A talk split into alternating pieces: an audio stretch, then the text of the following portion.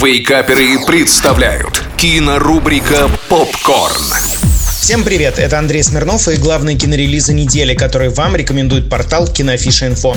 Сегодня я расскажу вам о самых отчаянных релизах новогодних каникул. Почему отчаянных? Так потому что они рискнули состязаться со все еще подминающими под себя бокс-офисы Человеком-пауком и Матрицей. Итак, с 30 декабря на больших экранах поселился чемпион мира. Отечественный типа шахматный блокбастер. Русское кино упорно паразитирует на выдающихся спортивных достижениях прошлого, и вслед за движением вверх и же с ним в прокат выходит очередная история про суперматч в шахматы 1978 года, где, правда, шахмат нет, а есть один сплошной подвиг. В центре сюжета реальный матч за звание чемпиона мира по шахматам между молодым советским Анатолием Карповым и старым предателем родины, сбежавшим из Ленинграда в Швейцарию гроссмейстером Виктором Корчным. На шахматистов давили все, от КГБ до ЦРУ, но матч в итоге состоялся на Филиппинах. Современные российские кинематографисты не смогли выдавить из себя наш ответ ходу королевы, а сделали очередную пластмассовую агитку. Даже Константин Хабенский и Иван Янковский не смогли спасти ситуацию своими перевоплощениями. С бюджетом в полмиллиарда рублей продюсерский проект от киностудии Никиты Михалкова получает твердую двойку из 10 возможных баллов.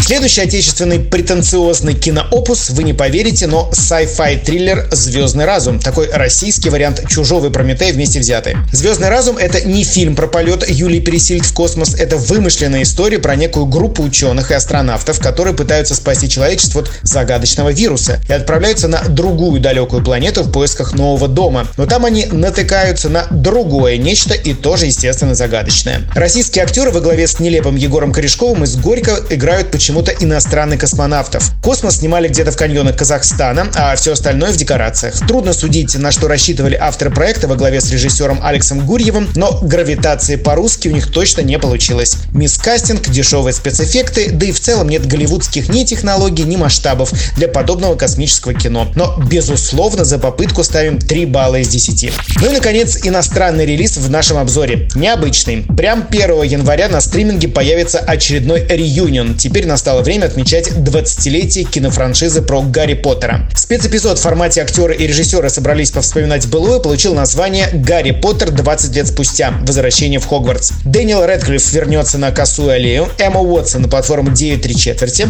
а все вместе с Рупертом Гринтом они встретятся в декорациях в духе святочного бала из серии «Гарри Поттер и Кубок огня». Единственную, кого не позвали вместе с фанатами отпраздновать 20-летие одной из величайших кинофраншиз в истории мирового кино, это маму Гарри Поттера, британскую писательницу Джоан Роулинг, в отношении которой введена пресловутая процедура культуры отмены из обвинений в трансфобии. Всем участникам спецэпизода категорически было запрещено даже упоминать ее имя. Ну а так мы посидим, посмотрим на милый капустник патрианцев и вспомним себя в глубоком детстве, как 20 лет назад пошли в кинотеатр смотреть «Гарри Поттер и философский камень». Ничего выдающегося в спецэпизоде, как вы понимаете, нет, просто ностальгия и фан-сервис, но приятный, поэтому ставим 7 из 10 баллов.